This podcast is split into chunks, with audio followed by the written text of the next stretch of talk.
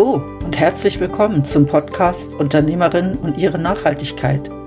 Erfahre von Unternehmerinnen, wie sie in und mit ihrem Business zu mehr Nachhaltigkeit beitragen. Lass dich inspirieren und finde so den nächsten Nachhaltigkeitsschritt für dein Unternehmen. Mein Name ist Christine Abbühl und ich wünsche dir viel Spaß bei dieser Podcast-Folge.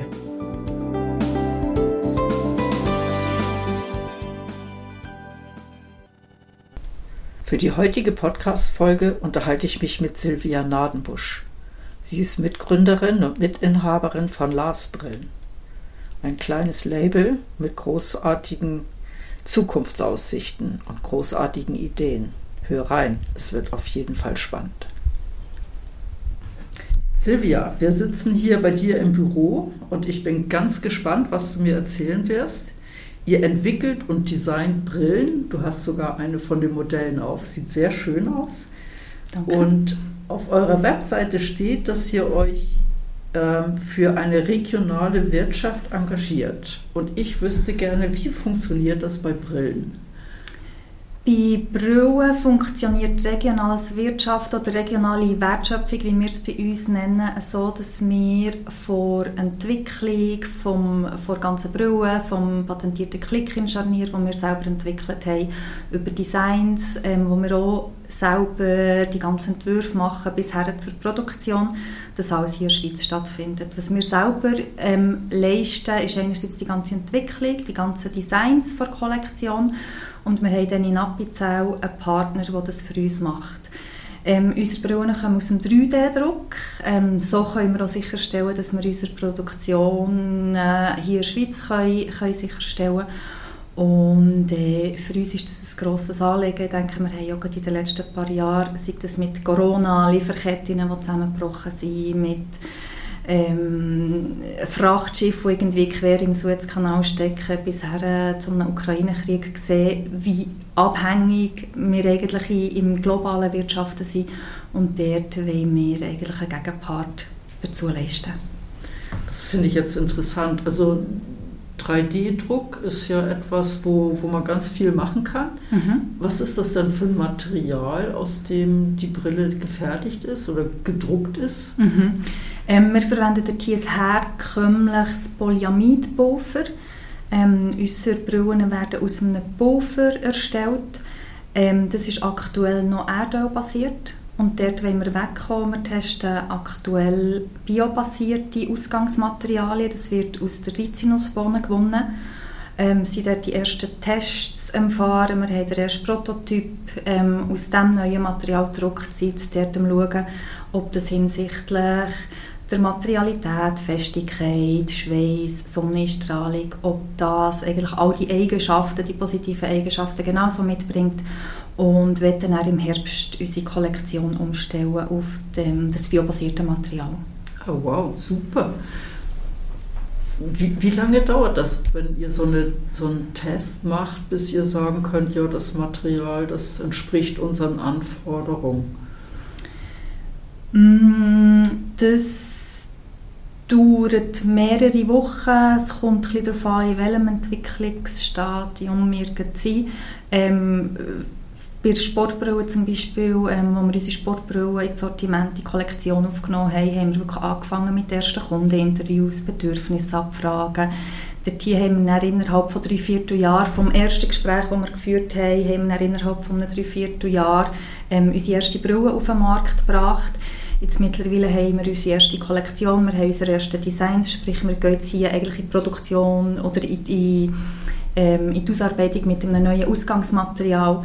Ähm, das können wir relativ schnell drucken, was dann sicher ansteht, sind die einzelnen Tests, also wirklich ähm, das, so ein bisschen auf Herz Nieren testen, beim Velofahren, bei Sonnenstrahlung, wenn man schwitzt, mögen die, die neuen Materialeigenschaften, mögen die, ähm, eigentlich die Ansprüche, die wir an Brillen haben, mögen sie die decken. Mhm. Ja, das braucht ein bisschen Zeit. Gell? Das ist so.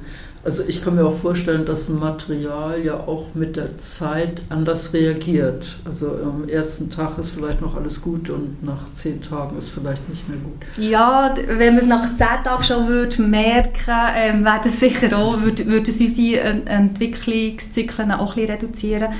Ähm, wir haben zum Beispiel auch mit dem Click-In Scharnier, der Simon, mein Geschäftspartner, hat seine erste Brille vor zweieinhalb Jahren gedruckt. Also wir haben wirklich eigentlich zweieinhalb Jahre Erfahrung mit, dem ersten, mit der ersten Brille, die er seitdem trägt. Ähm, Erfahrung mit dem Click-In Scharnier und wissen, dass das verhebt, dass das Material wirklich nicht irgendwie spröd wird oder nachlässt oder, oder sich irgendwie ausdehnt. Ähm, das verhebt von dem her und äh, brauchen natürlich schon eine gewisse Zeit, um dann auch neue Materialien können testen Also wir bekommen sicher einen ersten Eindruck, auch schon nach den ersten zwei, drei Ausfahrten.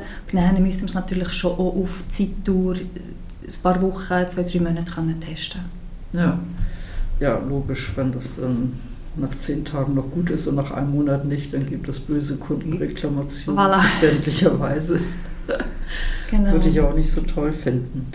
Ähm, wenn, wenn ihr druckt die Brillen im Attenzell, hast du mir mhm, gesagt. Genau. Wenn ihr jetzt ein neues Material nehmt, könnt ihr dann einfach dem Produzent sagen, druck jetzt mit dem oder ist da eine Zusammenarbeit, wo ihr auch zusammen neue Materialien austestet? Mhm. Ähm, das Rizinusöl-basierte Ausgangsmaterial hat unser Produzent bereits im Angebot. Also er, er druckt auch andere Aufträge mit diesem Material.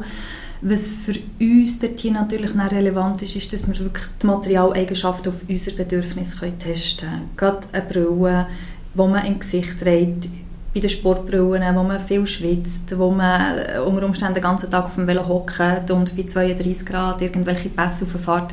Also dort hier gibt es natürlich spezifische Eigenschaften, die eigentlich unser Produkt müssen können leisten können. Und darum braucht es dort eigentlich unsere eigenen, eigenen Tests, die wir mit dem Produkt machen, um dort wirklich auch die Sicherheit zu haben, dass das Material verhebt. Ah, okay, das heißt, ihr müsst euch nicht auf die Suche nach dem Material begeben, sondern ihr könnt eigentlich durch den Produzenten auf, und sein Wissen, was er hat, auf genau. bestimmte Materialien zurückgreifen. Genau, es ist jetzt mit unserem Produzenten ist es wirklich so, dass wir sehr partnerschaftliche Zusammenarbeit haben, das ist sicher ein, ein, ein weiterer Vorteil, wenn man ähm, mit, mit dem Produzenten auch in der eigenen Sprache, in Mundart sich kann austauschen kann, dass man gleiche Vorstellungen hat, auch gleiche Werthaltungen hat. Ähm, und bei uns ist es so, dass es auch die ganze Entwicklung, also es gibt wie Verbesserungsvorschläge, ähm, wo, wo wir mitkommen oder genauso unser Partner mitkommt. Also es ist wirklich zusammen eine gemeinschaftliche Zusammenarbeit und so, dass wir unser Produkt gemeinsam können weiterentwickeln und, und auf das nächste Level haben. Ja, das finde ich interessant. Wie wichtig war euch das, dass ihr vom Öl, Erdöl wegbekommt? Sehr wichtig. Sehr wichtig. Schlussendlich geht es aber auch darum, dass wir die Sicherheit haben, dass jetzt ein Rizinusöl-basiertes Ausgangsmaterial wirklich auch im ganzen ökologischen Fußabdruck ähm, äh, besseren Wert hinlegt.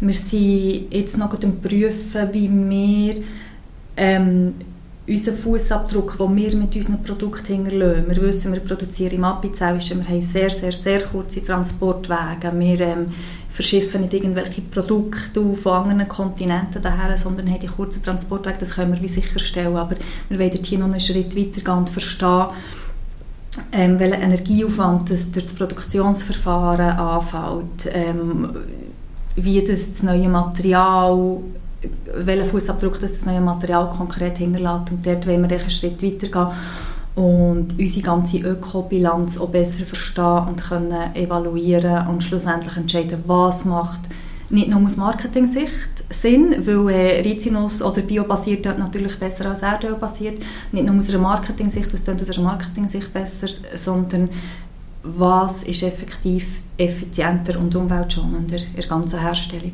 Ja. Und das, ähm, das, die Biomasse, die kommt dann aus der Schweiz. Also das Rizinus wird in der Schweiz angebaut? Kann, oder? Nein, nein. Ähm, typische Anbaugebiete sind Afrika und Asien.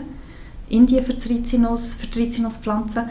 Ähm, was dort sicher sehr interessant ist, ist, dass die Pflanze in sehr trockenen Gegenden auch wächst. Also sie steht nicht in Konkurrenz zur Lebensmittelindustrie mhm. was sicher die Bilanz auch für die Pflanze selber auch wieder ähm, positiver ausfallen Okay. Ähm, das heißt, für euch ist es auch gar nicht so wichtig, dass die Pflanze in der Schweiz angebaut wird. Wäre ja auch eine Möglichkeit, das zu probieren. Es gibt ja so immer welche, die irgendwas ausprobieren. Sondern für euch ist eigentlich wichtig, ähm, dass, dass das ökologisch Sinn macht, mhm. Wo die Pflanze steht und wie sie da ist. Und ich nehme an, dann letztendlich auch, wie sie hierher transportiert wird.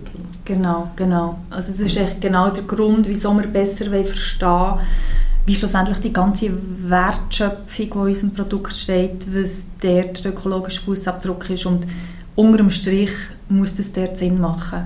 Ja. Wir verfolgen auch die Vision, dass wir ein kreislauffähiges Produkt ähm, auf den Markt bringen also dass unsere Brillen sollen kreislauffähig sein wir sind, was das Design anbelangt, sind wir sehr reduziert unterwegs, sehr modular unterwegs. Also unsere Brillen können ähm, mit einfachen Schritten zusammengesetzt und auch wieder von angenommen werden. Also wir können einfach Ersatzteile austauschen, das Glas austauschen, das ist äh, eigentlich herkömmlich, aber auch Bügel austauschen. Und auch dort wollen wir unser Produkt weiterentwickeln, dass wir schlussendlich in den Kreislauf hineinkommen und am Lebensende der Brille die Materialien können voneinander also entweder super recyceln oder sogar schreddern, neue Ausgangsmaterialien daraus herstellen und so dann wieder in die Produktion zurückführen. Das ist recht ambitioniert, nehme ich mal an, für so ein kleines Unternehmen, oder? Es ist sehr ambitioniert. Ähm, wir sind dort schlussendlich auch auf alle ähm, Partner, Lieferketten etc. angewiesen. Also das ist natürlich nichts, was wir aus, aus, aus eigenen Kräften heraus stemmen können, wie wir schlussendlich auch nicht irgendwie ein, ein biobasiertes Material können entwickeln können. Da sind wir wie abhängig, was auf dem Markt überhaupt verfügbar ist. Ähm, bin aber überzeugt, dass Klar, es ist schlussendlich unsere, unsere Vision, aber in kleinen Schritten werden wir dorthin kommen. Und mit jedem kleinen Schritt, das wir machen können, ähm, hinsichtlich nachhaltigem Produkt, haben wir einen Mehrwert geleistet für, für, für uns, für unsere Kunden, für die Gesellschaft. Ja, das denke ich auch auf jeden Fall. Also ich finde das sehr, sehr ähm, zukunftsfähig, sage ich mhm. mal. Und ich finde das auch sehr, sehr schön, wenn ein Unternehmen sagt, ich möchte in die Richtung, auch wenn ich heute noch nicht dahin kann die, das Material, aus dem die Brille gemacht ist, das ist ja nicht nur für die Brille, nehme ich an, sondern andere setzen auch das Material ein. Und habt ihr wie ein Netzwerk mit diesen Unternehmen? Sind da auch welche bei, die sagen, wir wollen Richtung Kreislaufwirtschaft, dass ihr irgendwie euch zusammentut und da auch ein bisschen nicht nur den Austausch habt, sondern eventuell auch Entwicklungskosten ähm, in irgendeiner Form teilen könnt? Mhm. Unser Austausch, den wir aktuell pflegen, ist einerseits äh, mit der BFH, mit der Barner Fachhochschule. Sie sind auch hier im Zentrum für Innovation und Digitalisierung eingemietet. Ähm, andererseits haben wir sonst auch Kontakt zu Leuten, die hinsichtlich Kreislaufwirtschaft äh, Lehrstühle geben, ähm, Firmen beraten. Ähm, und dort wir sind aktuell das zweite, das zweite hoch unterwegs und dort ist natürlich wirklich wichtig, dass wir das Know-how auch von extern ähm, können reinholen dass wir das bei uns in die Firma können reinholen können. Der Austausch ist sehr, sehr wichtig. Der Austausch passiert weniger mit anderen ähm, Produzenten, wo, wo über unseren 3D-Druckproduzent im Appenzell schon produzieren, sondern viel mehr im Netzwerk, das wir hier in Bern und um Bern haben. Ah, okay. Aber das Know-how ist definitiv sehr relevant, dass wir dort auch von extern ähm, Unterstützung bekommen. Ja. Diese Brille hat ja nicht nur das Gestell, was gedruckt wird und, und mit dem Klicksystem die Bügel da dran kommen, mhm. sondern es hat ja auch Gläser. Mhm. Ähm, wo bekommt ihr die Gläser her? Wir haben einen Produzenten in Norditalien, Mhm. Wir beziehen die Gläser, beziehen, die werden auch in Süddeutschland eingeschliffen, also auf, auf die Grösse eingeschliffen und bei uns hier in Städten montiert. Und das macht ihr natürlich nur für Sonnenbrillen und Sportbrillen, die genau. optischen Brillen, die, die macht der Optiker. Das passiert beim Optiker, ja. genau. Ja. Ähm, inwieweit werden eigentlich Brillengläser kreislauffähig? Das, äh, sehr gute Frage. Ähm, das gehört schlussendlich in unsere ganze Evaluation rein. Aktuell sind wir noch nicht an dem Punkt, wo ich dir sagen kann, ähm, es passiert so und so und die Gläser per se sind, sind kreislauffähig. So weit sind wir schlichtweg noch nicht in unseren Abklärungen. Ähm, es gibt Ansätze, dass man Gläser zukünftig direkt auch aus dem, aus dem 3D-Drucker produzieren kann. Also wenn wir eigentlich dort Richtung Kreislaufwirtschaft haben, sollte es irgendwann schon mit diesen 3D-gedruckten Gläsern möglich sein. Das ist jetzt aber wirklich sehr in Zukunft geredet. Also aktuell stecken wir noch nicht dort und aktuell haben wir die Abklärungen auch noch nicht können treffen, wie es hinsichtlich einem kreislauffähigen Glas aussieht. Wir sind im Austausch ähm, mit jemandem, ähm, wo dort schon Abklärungen getroffen hat, die uns bestätigt hat, dass es schwierig ist. Ähm, wir sind dort sicher weiterhin im Austausch und wir wollen einfach dort auch vor allem in erster Linie mal das Verständnis äh, aufbauen bei uns selber, also verstehen, was die Möglichkeiten sind hinsichtlich einem zirkulären Glas. Ja, also es ist ja in den meisten Fällen kein Glas, sondern auch ein Kunststoff. Genau, genau. Kunststoffglas, ja, genau. Das ist natürlich eine, eine, ganz spezifische Sparte und, und, Industrie, die dahinter steckt. Genau. Arbeitet ihr dort auch mit kleineren Unternehmen zusammen oder sind das so große Konzerne, die solche Gläser machen? Das, ähm, der, wo wir aktuell das Glas beziehen, das ist eine kleinere Firma in Norditalien. Ähm, wo wir schon auch merken, dass unser Bedürfnis auch verstanden werden. Ich kann jetzt nicht konkret sagen, wie das wäre, mit einem größeren Konzern zusammenzuarbeiten, aber ich denke, dass wir mit unserem Volumen, mit, mit dem Absatz, den wir aktuell beziehen, dass wir da sicher für grosse Firmen nicht so attraktiv wären. Ja. Also ich habe auch die Erfahrung gemacht, dass auch die, der Austausch mit kleinen Unternehmerinnen dann, oder kleineren Unternehmen irgendwie auf einer anderen Augenhöhe passiert mhm. und, und, auf einer anderen Basis. Wenn ihr jetzt die, die Brille gefertigt habt, wie findet die dann ihre Kunden? Ähm, alles, was korrigiert ist, ähm, also Korrekturbrillen wie auch korrigierte Sonnenbrillen, die wir über Partneroptiker absetzen. Ähm, da haben wir mittlerweile rund 15 Filialen, die unsere Kollektion im Sortiment haben. Vor allem in der Deutschschweiz, wir wollen jetzt ja noch Richtung Westschweiz gehen. Und ähm, die Sportbrillen, dort hier haben wir auch Partnersportgeschäfte, ähm, wo man unsere Brillen kann anprobieren kann, austesten und äh, wo wir auch direkt über, über die Partnersportgeschäfte absetzen. Und andererseits tun wir ähm, die Sportbrille, all das, was nicht korrigiert ist, auch direkt bei uns über einen Online-Shop verkaufen. Ja, und euer Ziel ist, dass ihr die ganze Welt damit beliefert? Ja, wir wollen sicher wachsen, wir wollen auch international wachsen. Ähm, ich glaube, die ganze Welt muss es nicht sein. Wir verstehen uns als Nischenanbieter. Es gibt die grossen Player wie Oakley, wie 100%. Ähm, wir verstehen uns nicht aus einer von diesen grossen, ich denke, das ist auch nicht spannend, uns ist es eigentlich sehr wohl in ihr David-Rolle, in ihr Angreiferrolle und nicht der Verteidigerrolle müssen sein. Ähm, wir verstehen uns als Nischenanbieter mit, mit unseren schlichten Designs, mit unserem ganzen Vorhaben hinsichtlich Kreislaufwirtschaft, wo wir gehen wollen.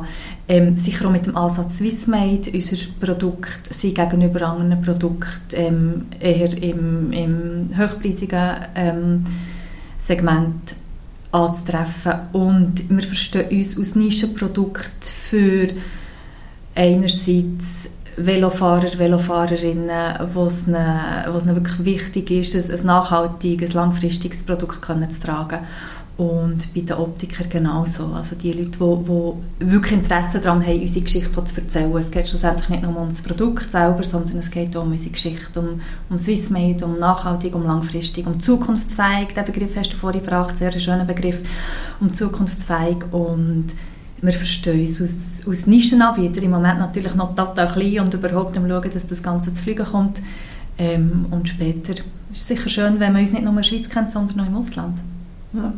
Das finde ich einen super Abschluss. sehr interessant, was du erzählt hast. Merci vielmal. Merci für das Gespräch. Habe ich zu viel versprochen? Mir hat besonders gefallen, als Silvia gesagt hat, wir sind lieber in der Angriffsposition als in der Verteidigungsrolle. Für so ein kleines Unternehmen bestimmt eine sehr gute Strategie. Oder was meinst du? Danke, dass du diese Podcast-Folge von Urpunkt gehört hast. Mein Name ist Christine Abbühl und ich begleite Menschen und Unternehmen auf ihrem Weg zu mehr Nachhaltigkeit. Wenn dir der Podcast Unternehmerinnen und ihre Nachhaltigkeit gefällt, würde ich mich freuen, wenn du ihn abonnierst.